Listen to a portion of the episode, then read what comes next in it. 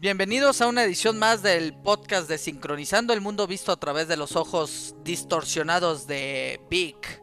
Y aquí estoy con eh, un gran mercadólogo, un gran comunicólogo, un gran, eh, un gran personaje, un gran profesional. Pero sobre todo, este, tengo la fortuna de decir que un gran amigo a pesar del tiempo y a pesar de la distancia. Porque a veces los caminos de la vida, como dice la canción, pues se encargan de, que eh, tomemos a veces unos caminos un poquito más separados, pero el aprecio siempre se mantiene. Bienvenido, mi querido Alberto Beto Guadarrama. Les digo, gran persona, pero sobre todo gran amigo. Este Beto, bienvenido al podcast. Hola Vic, ¿cómo estás? Este, pues muchas gracias por, por, la, por la invitación y por la inmerecida introducción que, que das. Ah, ¿cuál inmerecida, Beto? Si contáramos todas nuestras anécdotas, haría un solo podcast de anécdotas de, de lo que hemos vivido. Pero de verdad, este sí, sí lo tengo que decir, Beto, y, y, creo que lo sabes. Y, y, te digo, a pesar de la distancia y las chambas que tenemos, este, eres una persona que aprecio y aprecio por varias razones y es importante que lo diga porque creo que es eh, el rumbo de la conversación que vamos a tener hoy y es eh, tu capacidad profesional. O sea, que eso es lo primero que, descubrí cuando te conocí. Este, que ahorita contaremos cómo te conocí. Este, además de tu capacidad profesional, eh, tu sed y tu conocimiento, tu sed de conocimiento, de aprendizaje, tu pasión, porque hasta para discutir saliste muy bueno y aparte a mí también me encanta, entonces discutíamos muy sabroso, pero me encanta eso, aprendí mucho. Y este, pero sobre todo tu transparencia, eh, tu, tu calidez, tu preocupación por las cosas, tu preocupación por las personas, este, eh, que me parece que, te hacen una, un ser humano valioso y, de verdad yo, yo tengo que decir que yo aprendí mucho de ti este y, me siento muy honrado de que, de que podamos compartir hoy. Eh, y, justo eso, Beto, eh, creo que, que en, en, ese ser humano que veo, eh, pues vale la pena que la gente lo conozca y que entienda por qué a la gente buena le va bien. Entonces, Beto, bienvenido y pues empecemos por el principio. Béisbol, fútbol, ¿cómo nace tu pasión por, por los deportes?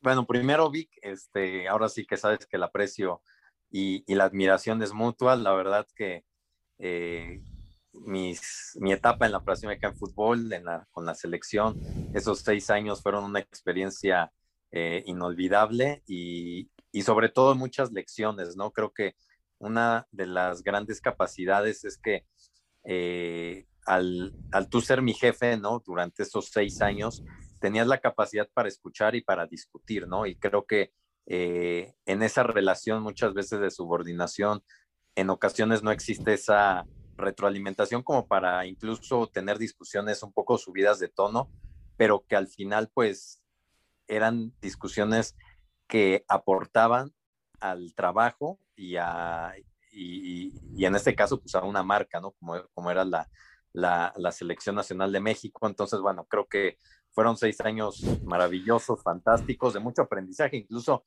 yo te confieso, o sea, en términos digitales, cuando llego a la federación, pues eh, tenía poco conocimiento. Incluso eh, eh, antes de llegar a la federación, cuando apenas eh, las marcas o las, en este caso las entidades deportivas estaban incursionando al mundo digital, eh, en 2009 por ahí, abrí una página en Facebook de la Liga Mexicana de Béisbol, pero que ni siquiera era página, era un perfil de amigos, ¿no? Y entonces decía, bueno, pero ya llegué a 2.000, a, a 4.000 amigos, ¿no? Que era el límite. Y pues ahora qué hago, ¿no? Ahora, ahora quiénes más pueden ser mis fans. Entonces, la verdad, tenía un gran desconocimiento digital en ese entonces y casi, casi pues, tenía que crear un LMB Liga Mexicana Béisbol 2, ¿no? Y Liga Mexicana Béisbol 3. Entonces, eh, creo que, bueno, pues la verdad que entré como a un terreno inhóspito, pero que de alguna forma me fuiste encauzando y, y pues fui absorbiendo como muchos conocimientos tuyos, ¿no? Entonces, bueno, ahora sí que el agradecimiento es, es mutuo, es eterno y, y, bueno, pues muchas gracias por la invitación. ¿Cómo arranco? Digo, ya para contestar la pregunta, ¿cómo arranco como mi pasión por los deportes? Pues mira, eh, básicamente yo creo que el, el, gran apego al deporte viene por mi papá. Él, él, ha sido un deportista nato, no profesional, pero nato desde de, pues de toda la vida, ¿no? Él practicó mucho frontón a mano. Eh, afortunadamente tuvimos eh, la dicha de pertenecer al Club Deportivo Chapultepec, que es un club que está en la Ciudad de México y, bueno, pues básicamente tiene todos los deportes, ¿no? Tiene una de las canchas eh, históricas del tenis a nivel mundial, como es la cancha de, de Rafael del Pelón Osuna, ha sido escenario de Copa Davis. Eh, afortunadamente todos los usuarios del club, cuando era niño, pues, yo podía jugar ahí, ¿no? Donde jugó en la arcilla que jugó Raúl Ramírez, que es el máximo tenista en la historia de México, pues ahí podía jugar, ¿no? Y veía el estadio y todo, y, pues ahí jugaba, ¿no? Eh, y también, pues, tú sabes, de niño practicas todos los deportes, algo, para algunos eres bueno, para otros eres malo, ¿no? Y afortunadamente estar en un deportivo que tiene tantas instalaciones me permitió acercarme mucho al deporte. Podía practicar fútbol, frontenis, frontón, eh, natación, gimnasia, karate, eh, badminton, eh, vaya, hasta adaptábamos las canchas de frontenis para, para jugar béisbol y para batear ahí con una pelota de tenis. Entonces, eh, creo que eso me conectó mucho con el mundo del deporte. Incluso te puedo decir, cuando yo estaba en la primaria, prefería vivir toda esa experiencia deportiva en el deportivo que en la misma escuela. Entonces, creo que de ahí nace este, un poquito mi pasión por el deporte en general, ¿no? O sea, y ya después, pues, vas, vas clavándote un poquito más en ciertos deportes o vas teniendo ciertas preferencias. Eh, de niño, por ejemplo, me gustó muchísimo el fútbol. El Mundial del 94, yo recuerdo, pues me volví así un fanático empedernido de, este, casi, casi, pues un niño hasta medio genio, ¿no? Que se sabía la alineación de Rumania, que bueno, pues ha sido como la única Rumania así, este, eh, mundialista conocida, ¿no? La generación de George Hagi, Dumitrescu, que jugó en México, este, me sabía así casi la alineación de Suiza y de Arabia y de Camerún y de Nigeria, vaya, prácticamente todos los países de Rusia, de Oleg Salenko, ¿no? Entonces, bueno, creo que el Mundial del 94 fue como un parteaguas para mi gusto en el fútbol. Después, en el deportivo, pues encontré el badminton, ¿no? Que ha sido mi pasión y es el deporte que prefiero practicar. Y eh, el base, que es el otro gran deporte o mi otra gran pasión o mi tercera gran pasión, eh, la encontré por un tío que eh, le gustaba mucho el base, era aficionado a los Diablos, conocía gente ahí de la directiva de los Diablos, me invitó una ocasión al Parque del Seguro Social y bueno, pues el ambiente mágico del Parque del Seguro en una guerra civil, Tigres Diablos, cuando todavía los dos equipos juegan en la Ciudad de México. Para quienes no conozcan o no ubiquen qué es el Parque del Seguro Social, bueno, donde seguramente todos ubican Parque Delta, ahí existía un estadio de béisbol, eh, un estadio de béisbol, la verdad que era una catedral, un templo, o sea, algo ah, casi religioso para los aficionados al béis. Entonces, bueno, pues ahí viví mi primer juego de béis, me enamoré al instante y casi casi el siguiente año le dije a mi papá, oye, pues eh, cómprame el abono, quiero estar los más juegos posibles en el Estadio Base y bueno, pues ahí se hizo mi afición al base. Entonces, bueno, prácticamente así me inició, eh, perdón, inició mi amor por, por el deporte. Oye, Beto, este, una, primero, la gente de pensar que nos vivíamos peleando, no, no nos vivíamos peleando, eh, discutíamos, este, discutíamos, sí, sí fuerte, pero yo siempre he creído que eh, eh, de un debate de cierta altura, este, siempre eh, hay una retroalimentación. Creo que los dos, puedo decir que somos bastante tercos con nuestras ideas, este, pero al ponerlas pues, siempre, siempre construían, pero volveremos a eso en un, en un momento. Ok, jugaste muchos deportes, eres chilango, chilango, chilango, bueno, más bien eres capitalino, es el término correcto, chilangos son los que vienen de fuera. Eh, eres capitalino de la San Miguel Chapultepec, este, un barrio este, muy tradicional de, la Ciudad de México. Eh, creces eh, y quiero entender, porque eh, lo hemos platicado varias veces, pero quiero entender en qué momento te das cuenta que puedes vivir o te quieres concentrar en la parte profesional. Me imagino que eh, pasaste por algunas cosas en secundaria, en prepa, no sé si te involucraste de alguna manera, no sé, ya sabes, en, el periódico escolar y eras el de la, el de la sección deportiva. O sea, ¿cómo empieza? Porque eh, estudias comunicación, ¿no? como carrera. Entonces, ¿cómo, ¿cómo llega este momento de, hay una pasión, hay mucha gente que es apasionada al deporte, pero cómo lo llevas al siguiente nivel, que es decir, ok, me quiero dedicar a esto y quiero encontrar la forma para dedicarme a esto? Pues te puedo decir, eh, que prácticamente desde niño, o sea, desde niño, cuando descubrí como todo el placer de practicar y de ver deporte, ahí fue cuando dije, quiero dedicarme al deporte eh, tal vez no de manera profesional como deportista profesional, pero sí eh, trabajar dentro de la industria o dentro del mundo del deporte. Eh, principalmente, pues mis referentes fueron un poco más mediáticos, entonces uno de mis sueños pues, era ser periodista deportivo, ¿no? Salir, salir en la tele de niño, pues sí, seguía mucho, ¿no? Lo que, lo que hacían los protagonistas, ¿no? Creo que muchos de, mi generación, pues, eh, comíamos viendo los protagonistas, viendo cómo iban de campamento en campamento en el fútbol mexicano, hablando de, todos los deportes, discutiendo, peleándose. Eh, creo que un poco de ahí nace como mi vocación de dedicarme incluso al periodismo deportivo y por eso escogí o elegí la carrera de comunicación, o sea, un poco con esa visión. Ahora, una vez en la carrera, pues te das cuenta que eh, eso que tú pensabas, pues que era nada más discutir en una mesa, pues tiene muchas más aristas y te vas adentrando ya a la profesionalización del deporte, ¿no? Y te das cuenta, pues, que existe el marketing y la publicidad y los patrocinios y, la dirección deportiva, la administración deportiva. Eh, vaya, que hay, que hay, que hay una eh, beta muy amplia dentro del deporte como para encastillarte nada más en un segmento que es el periodismo, ¿no? Y ahí es cuando me doy cuenta que puedo colaborar de distintas formas.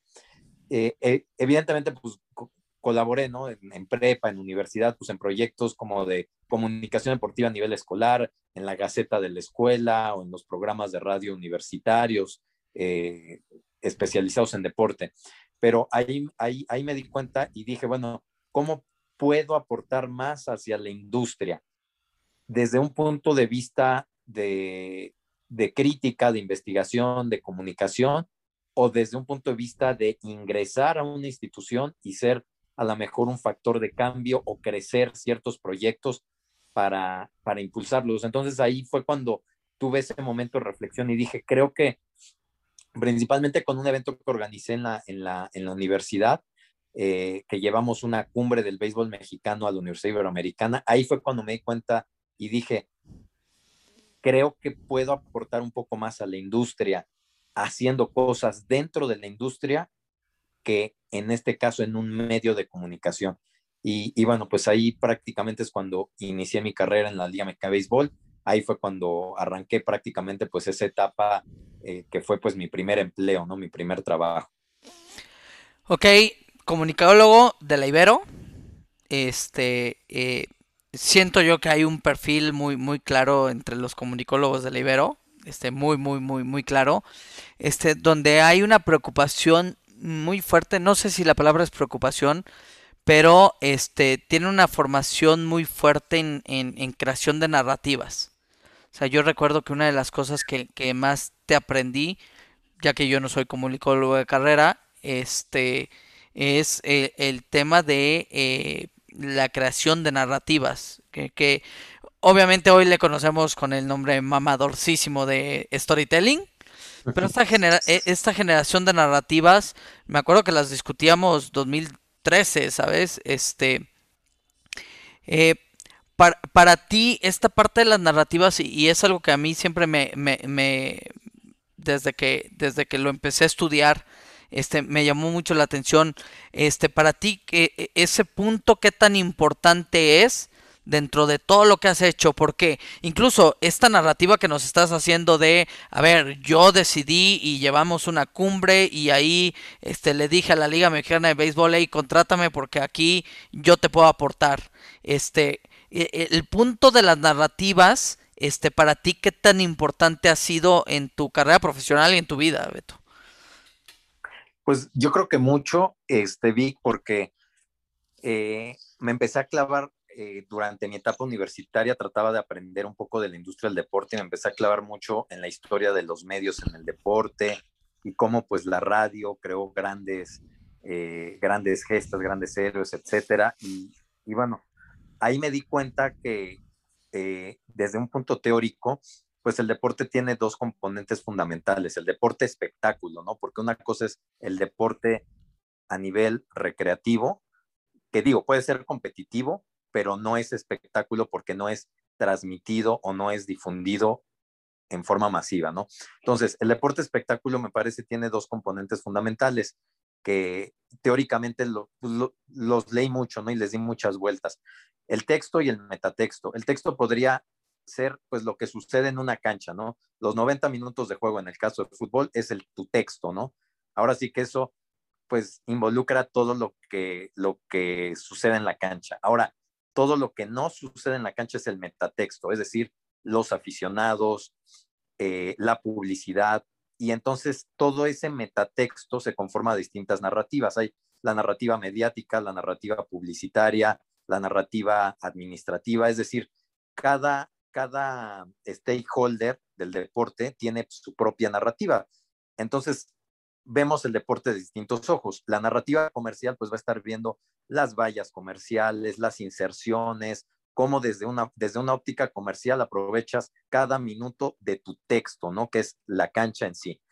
Y después esta narrativa comercial pues también ingresa un metatexto, ¿no? Y entonces ya te das cuenta que no únicamente dentro de 90 minutos puedes hacer cosas, lo puedes hacer pues 24/7, ¿no? Que es ya la narrativa digital. Entonces, bueno, hay distintas narrativas que se van conjugando en el deporte, ¿no? Y creo que eso me empezó a llamar mucho la atención, cómo convivían cada una de estas narrativas y cómo aparte cada una tiene un lenguaje, porque los medios como tal pues, tienen un lenguaje, no es lo mismo estar hablando, por ejemplo, en, en un podcast que tiene un lenguaje propio, que puedo estar acostado en mi cama hablando contigo.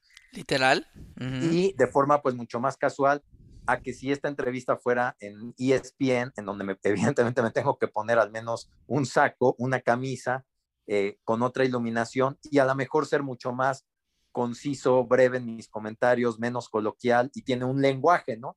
Y así pues cada, cada medio tiene un lenguaje. Entonces, este tema de lenguajes con narrativas me llamó muchísimo la atención y bueno, pues me fui un poquito clavando en cada narrativa del deporte y en cada lenguaje de cada medio y, bueno, pues de ahí creo que surgieron como muchas ideas para, para ir explorando. A mí me encanta el tema de las narrativas. Este, eh, luego eh, estas discusiones, bueno, no discusiones, pero ahí sí creo que, que, llegamos bueno, a. Es que tú creaste, digo, aquí hablando, o sea, en, en términos de narrativas, o sea, creo que uno de los grandes valores que tú creaste fue la narrativa digital. Bueno, más bien la narrativa digital de, una marca como, como la selección, ¿no? O sea, creo que eso, eso, eso fue valiosísimo, ¿no? Entonces, este, y cómo adaptar lenguajes de, otra, de otros medios, adaptarlos o ajustarlos a la esfera digital. O sea, creo que eso también fue uno de los grandes aprendizajes que tuve contigo. Pero eh, la aportación que yo veo, este, y, gracias por lo que dices, este, yo fui como que más, no sé si la palabra es rupestre, lo hice más por instinto. Que, por toda esta teoría que, bien explicas, la entendí después y, la comprendo plenamente, este, pero yo más bien conocía la plataforma.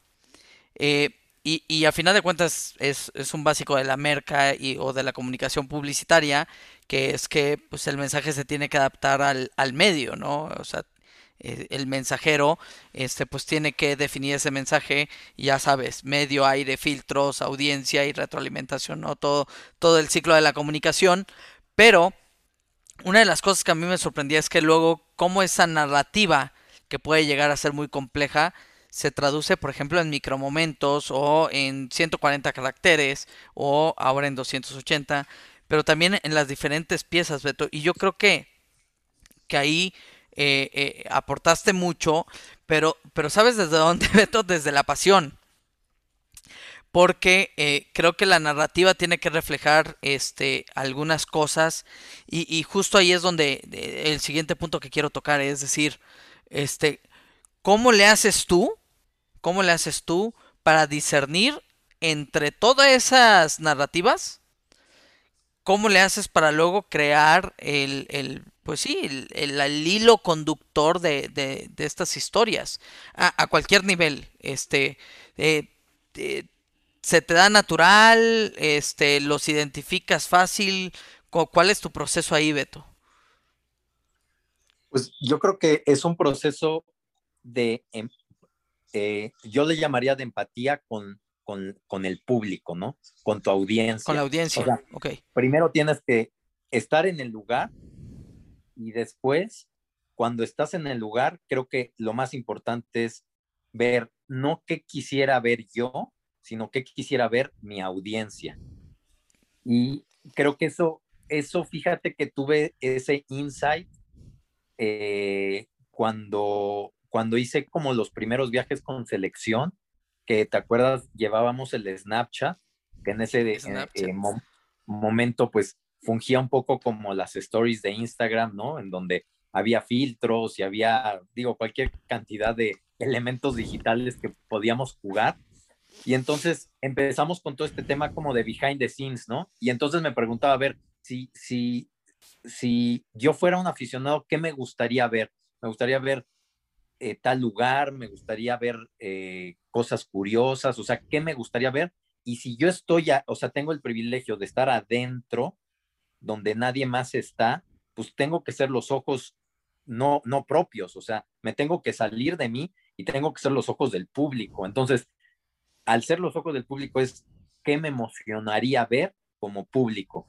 Y creo que ahí ya pues tienes que segmentar, ¿no? O sea, tanto el público a lo mejor más eh, futbolero de corazón y que a lo mejor pues no le interesa ver tantos temas sociales, sino más bien pues quiénes van a jugar y cómo va a ser la táctica y todo. Pero sobre todo pues al público más este más social, ¿no? Y, y creo que ese es el gran público que siempre le hablamos en este caso en selección. Pero creo que en el base pasa un poco lo mismo. Si bien nosotros como liga no estamos en cada estadio para transmitir la emoción de cada momento, socialmente es muy fácil identificar que los videos a los que mejor les va no necesariamente son los jonrones o los doble plays o las jugadas, etcétera, sino muchas veces los mejores videos son que un buen show de mascota o al señor que se le caen las semitas por un elevado de foul es decir, ese tipo de momentos que a los aficionados les gusta ver. Entonces, creo que lo primero es ponerte y ser empático y ponerte en los zapatos de, tu audiencia. Ok, Beto, este, saliéndonos un poquito del tema y, para no perder también hilo, porque luego eh, contigo voy, vengo, regreso, entonces no hay problema. Benditos podcasts que no hay formato. Eh, empiezas en el base, se te da la oportunidad del fútbol, regresas al base. ¿Ok? Hay, una frase que dicen, hay que irse para volver. ¿No? ¿Cómo es ese proceso? Porque luego, eh, te digo, luego la gente que, que, escuche este podcast eh, va a decir, bueno, a ver, a ver, ¿cómo estuvo? O sea, es base, fútbol, empiezas en el base, gracias a esto que, que te animas a hacer en la Ibero, hay una cumbre del base, ofreces tus servicios, te contratan, estás un tiempo, se te invita a participar en la Federación Mexicana de Fútbol, estás un tiempo, dijiste seis años, y vuelves al base. ¿Cómo es este proceso de decisiones? Este, eh, para, pues obviamente, buscar lo que te gusta, lo que te nace, lo que te apasiona si nos puedes platicar un poquito ahí, Beto, cómo, cómo fueron esos procesos de, de, de no, no de la toma de decisión, sino más bien la emoción, el tema pasional, todo lo que involucra tomar una decisión de ese tipo, ¿no? Pues mira, yo creo que en el, en el base primero para, para arrancar, pues hizo un evento siendo estudiante sin ninguna retribución económica por el mero gusto de, que, de, que el, de que el base creciera, porque crecí viendo béisbol, mi papá le encanta el béisbol, este, y quería de alguna forma retribuirle pues todo lo que me había dejado como, como persona, ¿no? Porque pues me, me encanta el deporte, ¿no? Entonces, eh, hice un evento sin retribución económica, fue un muy buen evento, salió muy bien, y a partir de ahí me dicen, oye, pues cuando acabes tu carrera, pues vente a trabajar con nosotros, y bueno, pues así fue, ¿no?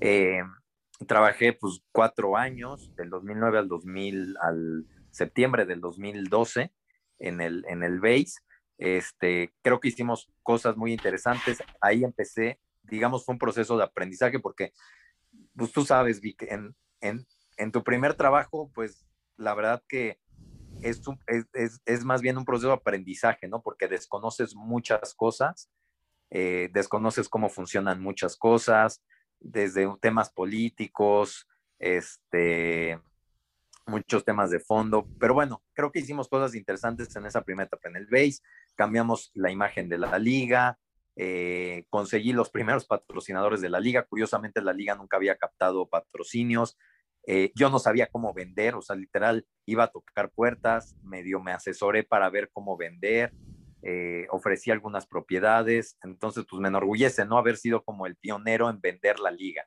en, en, en, aquel 2009, eh, hicimos un álbum de estampitas con Bimbo, o sea, creo que hicimos cosas interesantes, hicimos las primeras campañas de marketing de la liga, o sea, en aquel entonces la liga era muy administrativa, operativa, y no se preocupaba tanto por la imagen. Entonces, bueno, empezamos como a, darle forma a la imagen de la liga. Cambio de logo, este, hicimos campañas, me acuerdo una campaña del Bicentenario, hicimos campañas de responsabilidad social, una que se llamaba Ve bien, ve al base, que es la que más me gustó, eh, que les dimos 16 mil lentes a niños de escasos recursos con una fundación que se llama Ver Bien para Aprender Mejor.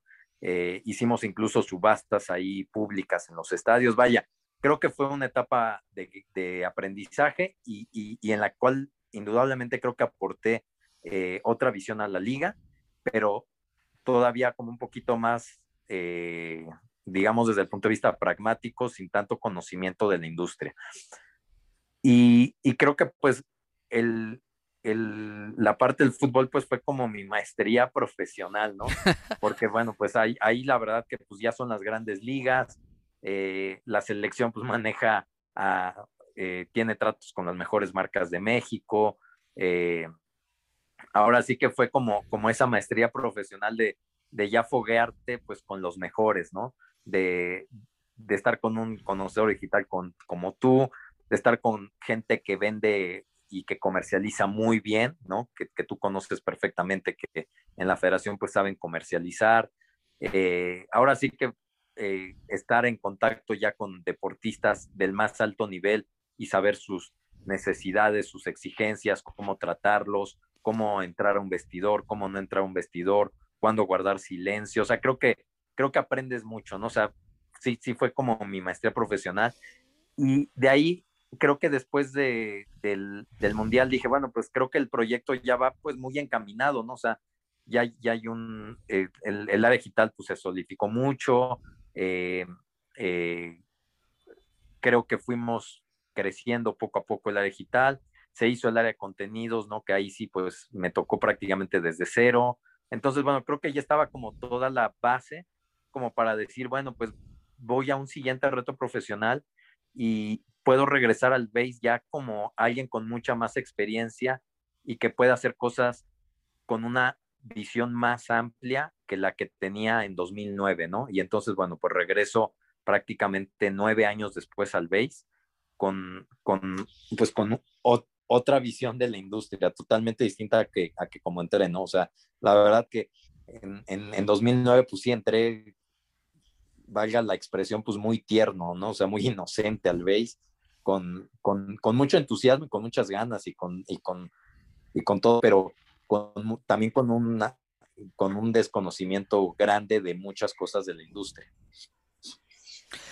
Ok, vaya, o sea, es un viaje, Beto, es un viaje, este, en toda la extensión de la palabra y, digo, este, pues por ahí estuvimos compartiendo algunos años de viaje y digo, creo que lo seguimos compartiendo, pero eh, eh, de verdad yo creo que ahí hay eh, varias cosas que, que tenemos que, que rescatar, este, eh, desde anécdotas y demás, pero eh, ¿cuál es el reto más fuerte que ves ahora? Eh, eh, yo soy un, un insistente que la comunicación como tal es una herramienta este, eh, utilizada con un fin. eh, y este fin lo ponemos desde diferentes narrativas, ¿no? La comercial, la... ¿Cuál es el principal reto hoy?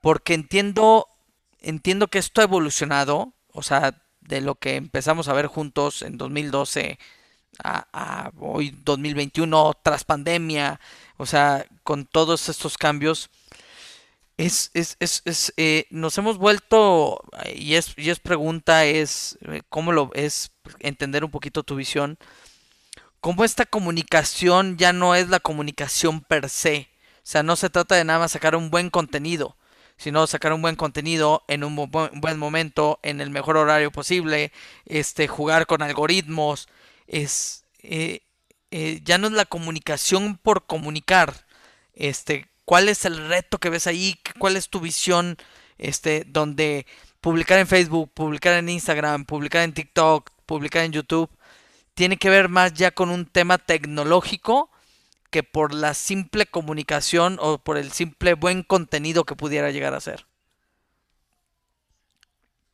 Pues yo creo que el, el gran reto hoy este, pasó de, de, generar también, independientemente como de ese buen contenido, creo que primero entender los, cómo funcionan los algoritmos. De hecho, eh, he leído mucho a Yuval Noah Harari, la, se lo recomiendo muchísimo, el, libro este de 21 lecciones para, para el siglo XXI. Este, y, pues te plantea como retos de futuros, ¿no? O sea, cómo, cómo de alguna forma ciertas señales se pueden convertir en tendencias. Y lo que, lo que siento es que de alguna forma eh, una, una tendencia que ya estamos como viendo es el tema de la comunicación personalizada, ¿no? Eh, de, que de alguna forma, pues cada usuario pues es único y entonces eh, necesita una comunicación muy personalizada, pero a través de entender el algoritmo de sus, de sus consumos, ¿no? Entonces, creo que eh, esa época digital en donde las redes sociales de alguna forma pues fueron una plataforma muy grande, se puede medio difuminar un poco y pasar a ver cómo atiendo como entidad deportiva a Vic de forma única, eh, de tal forma que hable exclusivamente para ti. Y ahí pues creo que el Big Data y los algoritmos y todos los desarrollos tecnológicos que puedan existir alrededor de eso pues van a ser esenciales. Incluso, por ejemplo, Harari plantea que, que, que pues la inteligencia artificial es la que va a escribir con base en ciertos parámetros de consumo, ¿no? Entonces, él habla incluso de un futuro que hasta podría parecer distópico, ¿no? En donde ya ni siquiera se necesiten redactores, porque esos redactores van a ser sustituidos por algoritmos, algoritmos que ya van a saber cómo consume cada perfil de usuario y ese perfil de usuario pues tiene ciertos formatos de consumo, no sé, o sea, creo que creo que hacia allá vamos, no sé si eso sea un escenario a mediano plazo, a unos 10 años, 15 años, pero creo que hacia allá se va un poquito encaminando, o sea, creo que sí el, el, el, futuro va a ser como bastante, bastante retador en ese sentido. Y fíjate que, que, bien lo dices porque es una paradoja. Si algo, si algo tengo que decir que comparto contigo es este gusto, yo le llamaré intelectual, de leer, de, de, tener una, una base teórico, científica, académica. Este, adoro esa parte, e, e, esa parte. Y si es una paradoja, es decir, dentro de la masividad que existe en los deportes, este, eh, la paradoja de este sentido de pertenencia, de esta identidad colectiva, luego está la paradoja de cómo hace sentir a cada individuo único cuando llegó porque quiere ser parte de algo más grande. O sea, es, es, una paradójica, como bien decías, es distópico, pero es una paradoja muy interesante porque es cómo hacemos a sentir dentro de la masa a cada individuo como único y especial. Este, creo que la tecnología va para allá, creo que todavía no está tan afinada, pero pues hoy ya vemos los chatbots, es mucho más común, vemos ese tipo de cosas, Beto, y, y, y sí, creo que coincido contigo que ese es uno de los grandes retos que nos vamos a enfrentar, y, y creo que pues eh, vendrán otras profesiones que no conocíamos, como en su momento no conocíamos el ser community manager, social media managers o todos esos términos que se han ido acuñando. Beto, ¿cuáles han sido las claves para ti? Eh, para, para, este viaje, eh, yo creo que ha sido un viaje exitoso, este, pero ¿cuáles han sido las claves para ti? O sea, ¿tú qué consideras que es lo que has hecho bien más allá de las acciones, sino más bien de las actitudes que has tenido tú para, para que te haya ido bien, para que hayas tenido la oportunidad de este gran viaje que nos estás contando? Pues yo creo que en primer lugar eh, el elemento central del deporte que es la pasión, o sea, creo que eso es esencial. Si, si realmente no te desvives por, por lo que te gusta, difícilmente creo que vas a, vas, vas a lograrlo, ¿no? Porque eh, creo que al final quienes elegimos el deporte no lo elegimos por ser la última opción que nos quedaba, ¿no? Sino lo elegimos como nuestra opción porque tenemos pasión por el deporte. Entonces, creo que ese es el elemento central. Ahora, después de la pasión, eh, esa pasión tiene que ser controlada y creo que es eh, la segunda clave podría ser la empatía, o sea, creo que tienes que ser muy empático con distintos actores, ¿no? Porque eh, como, como mercadólogos eh, o comunicólogos o gente que trabajamos en la parte de negocio del deporte, tenemos que entender también muy bien las motivaciones de un deportista de alto rendimiento.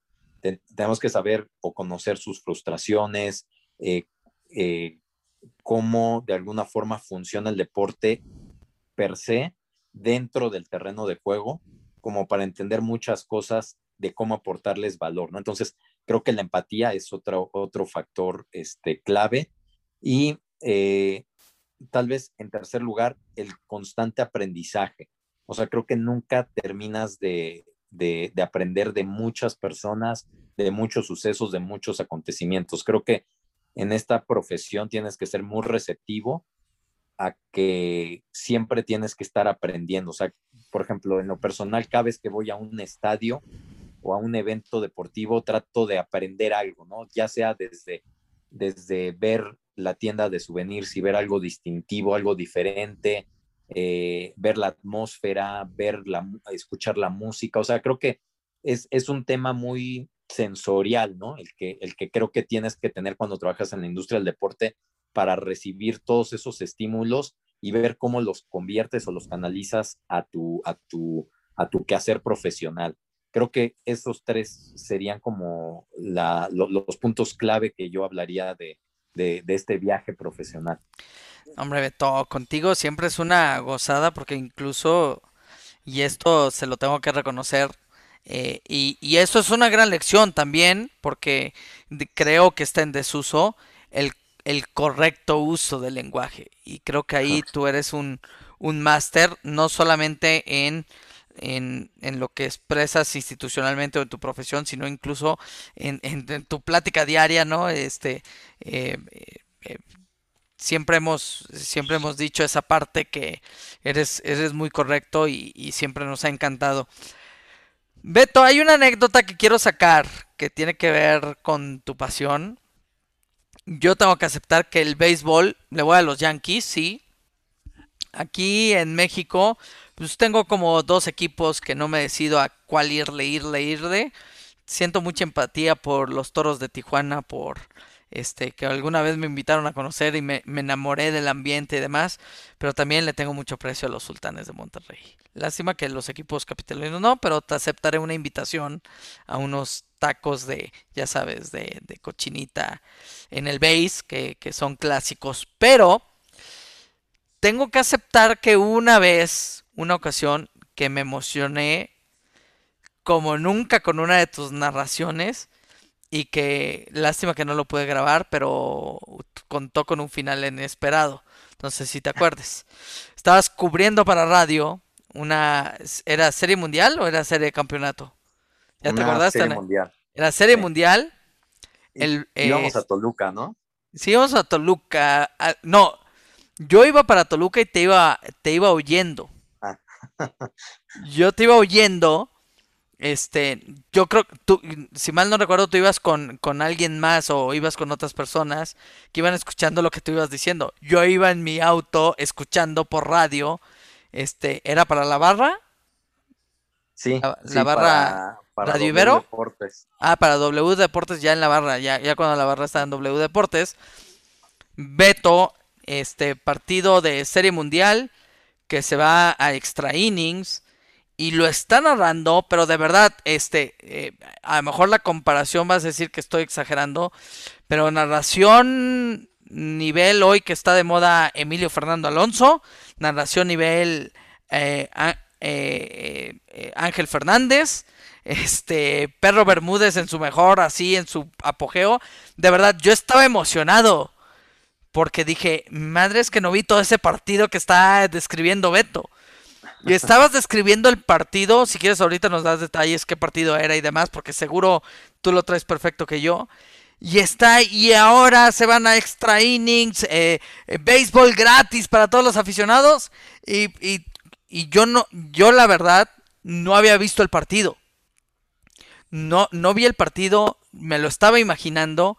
Y de repente cuando vas a contar el final, se corta tu conexión telefónica y ya no pude escuchar el final y yo de que no, Beto, ¿cómo pudo pasar? o sea, cuéntanos, cuéntanos el complemento de la anécdota, pero también cuéntanos, este, ¿qué sientes? ¿Cómo vibras? ¿Cómo registras todos esos datos? Me queda claro que, ya nos explicaste que creciste con esta visión de estos grandes monstruos de la narración y la comunicación deportiva del país. Pero ese momento, de verdad, para mí eh, la palabra es apoteósico, pantagruélico, así de proporciones que se salían. Yo estaba, de verdad, te lo juro, estaba muy emocionado. Y de repente se corta la conexión y ya no supe el final. Y todos los conductores también diciendo, eh, Beto, ¿qué pasó? Si estaba re buena la, la, la narrativa, justamente. Pues sí, se atravesaron las montañas de Toluca. Eh, se atravesó el Nevado. Eh, es que hay una parte de la carretera que, la señal se va. Sí, en la, en la parte entre... Lerma, ¿no? Por ahí de Lerma, ¿no? No, no, no, antes. Antes de la Marquesa, justamente cuando vas subiendo, que es, llegas al punto más alto de la carretera, ¿no? Eh, pasando Coajimalpa, ¿no? pasando la caseta. Entre la caseta y la Marquesa ahí va subiendo, subiendo, subiendo y hay un punto en el que se corta. Que es la venta, eh, ¿no? Por ahí es la venta, ¿no? Exactamente, exactamente. Entonces, eh, sí, bueno, no recuerdo exactamente cuál fue el momento que describí. Según yo era la serie mundial entre Dodgers de Los Ángeles y Astros de Houston, que al final ganaron los Astros. No recuerdo exactamente cuál fue ese momento, que evidentemente fue un fue un juego de extra innings y que se decidió en el, en el último momento. Pero, pero te voy a contar algo que, poca gente eh, sabe, ¿no? Eh, independientemente de que trabaje o no trabaje, pues, bueno, en ese entonces pues hacía una colaboración en, radio, ¿no? Pero independientemente de las colaboraciones en radio o, que no haya colaboraciones, prácticamente desde 2001, uno de mis grandes hobbies es llevar el box score en el béisbol y sobre todo las series mundiales, pero regularmente, eh, y más ahorita con la pandemia, el año pasado que estuve encerrado pues, prácticamente todo el, todo el día, eh, casi casi llevaba tres, cuatro box scores a la semana. O sea, me echaba un juego de 8, 9 de la noche cuando terminaba de trabajar y empezaba a llevar el box score y anotaba todo el juego. Para quienes no sepan y digan qué es box score o qué signo o qué, qué, qué rareza es eso, eh, prácticamente pues el, el béisbol puedes anotar las jugadas, ¿no? O sea, es casi, casi como si en el fútbol dijeras, ah, pues pase de Vic a Beto, pase de, de Beto a Juan y, y, vas anotando las jugadas, bueno, en el base anotas jugada por jugada, ¿no? Y, y, de alguna forma pues es, un, es una hoja con muchos cuadritos y, y, vas de alguna forma, creo que llevar el box score te permite tener una inmersión al juego muy distinta porque vas viendo cómo se desarrolla el juego y cuáles son como las decisiones clave del juego, etcétera. O sea, de alguna forma pues es como tu, tu, tu, tu mapa de juego, ¿no? Eh, una radiografía, ¿no? De, de lo que sucedió, ¿no? Exactamente una radiografía y regularmente todos los cronistas, o sea, que todas las personas que narran béisbol llevan su box score para poder tener esa radiografía y cuando va el tercer turno al bat de Vic, dicen, ah, bueno, Vic va de 3-2, dio un doblete en la primera entrada, un, un triple en la tercera y, y, está tomando su tercer turno al bat, etcétera. O sea, te permite recrear el juego hacia, hacia atrás, ¿no? Entonces, eh, regularmente todos los juegos serie mundial me gusta llevar el box score. Tengo desde el 2001, o sea, tengo desde el campeonato de los d de Arizona con Randy Johnson y Kurt Schilling, eh, llevando box scores de todas las series mundiales. Entonces, eh,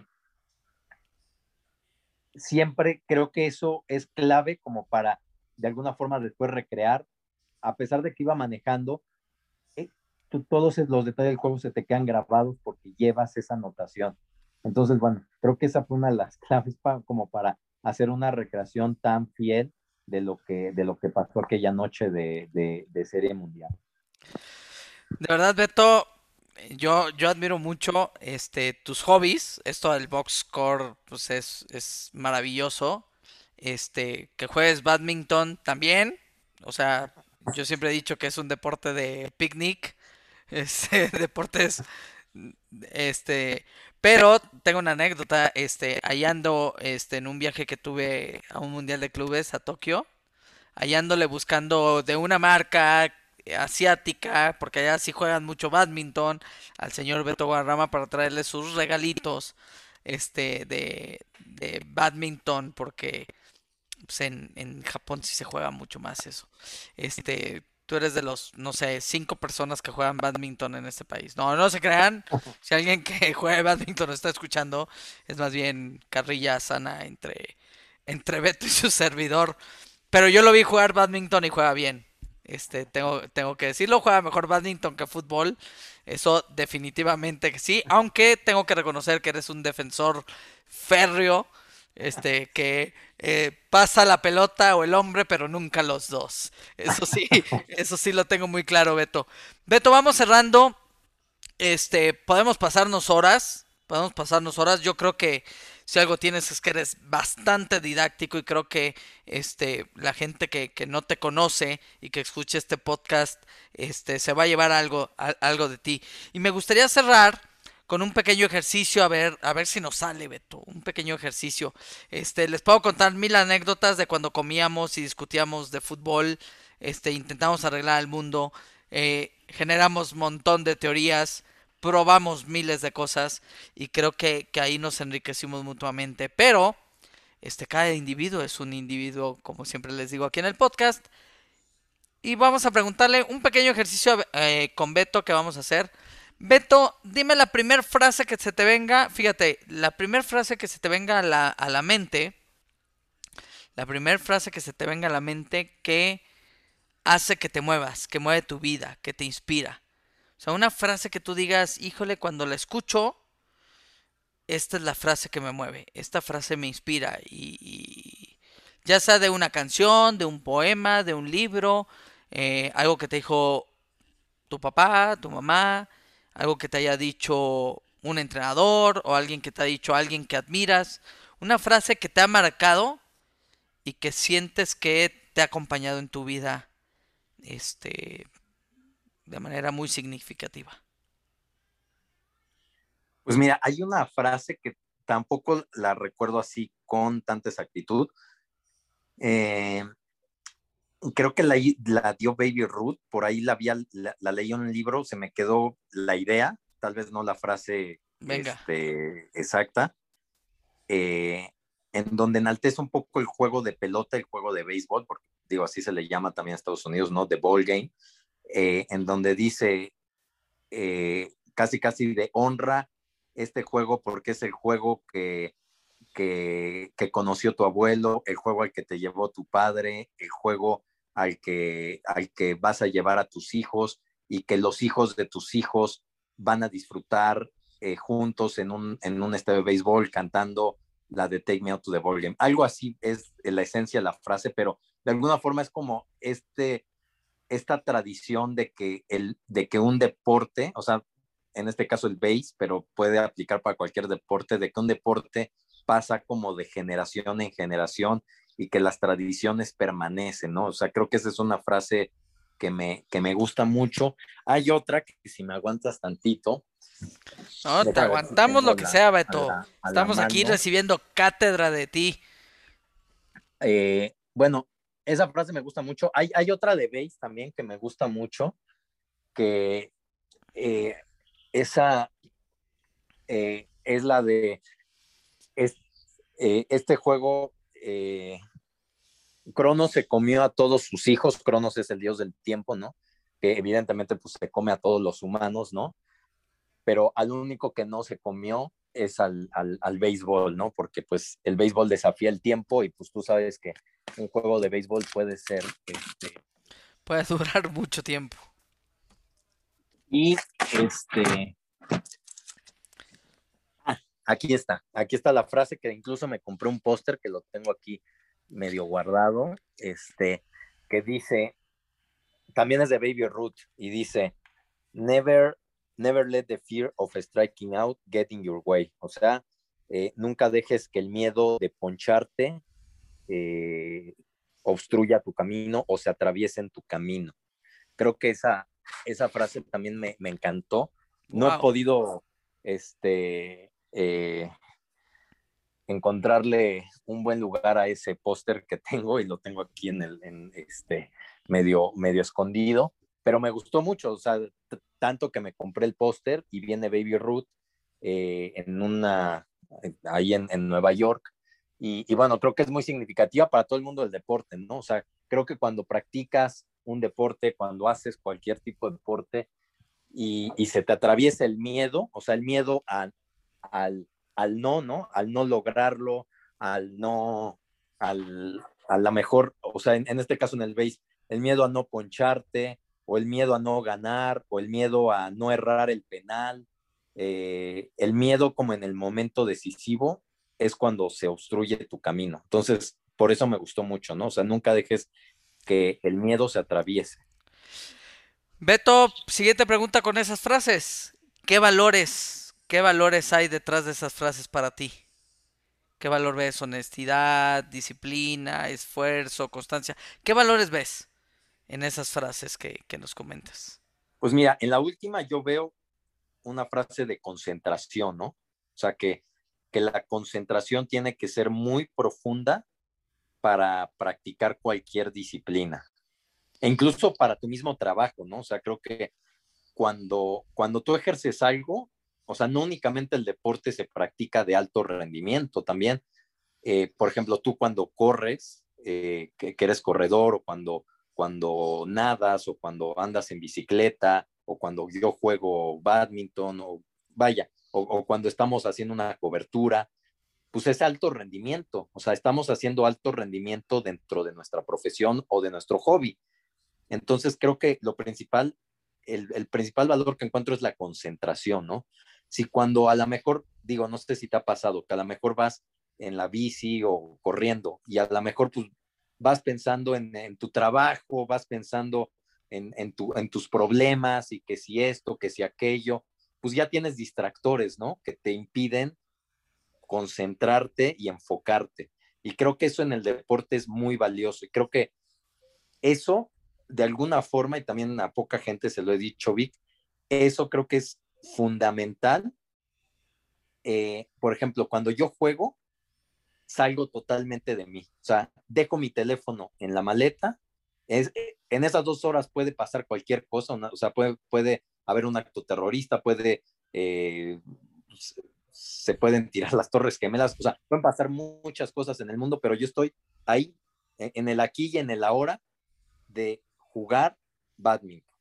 Y me concentro totalmente en el juego y no miro mi celular desde que empiezo a jugar hasta que termino. Ni siquiera entre partidos empiezo a ver el celular, o sea, me concentro y me enfoco. Y creo que eso es el gran valor del alto rendimiento, cuando tú estás enfocado y concentrado en lo que estás haciendo. Y creo que eso no nada más aplica en el, insisto, en el deporte. Por ejemplo, cuando hacíamos coberturas de, de, juegos, ¿no? Digitales, que estábamos, cada, una tenía, cada uno tenía una función, que si las menciones comerciales o que si el minuto a minuto, etcétera, pero te, te, enfocabas, ¿no? Y a lo mejor, pues, no sé, en la calle había un accidente y, y a lo mejor había claxonazos y, y había mil cosas que podían ser distractores, pero nosotros estábamos viendo el juego y concentrados en tarjeta amarilla, tarjeta roja, pasó esto, pasó aquello.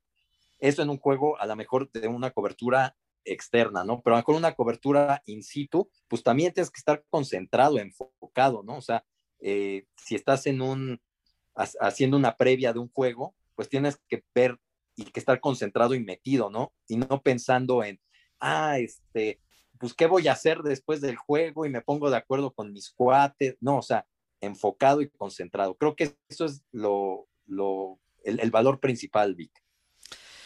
Pues, wow, wow, Beto, porque te digo, cada, cada vez que charlo contigo siempre aprendo algo y, y, comparto, no, no, nada más estoy de acuerdo, no nada más lo, lo, aprendo, lo comparto porque, porque este, te vi, te vi concentrado, te vi enfocado, este, y, y comparto eso, es, es, es, esta entrega, esta pasión, ahí va la pasión, de que te entregas a ese momento.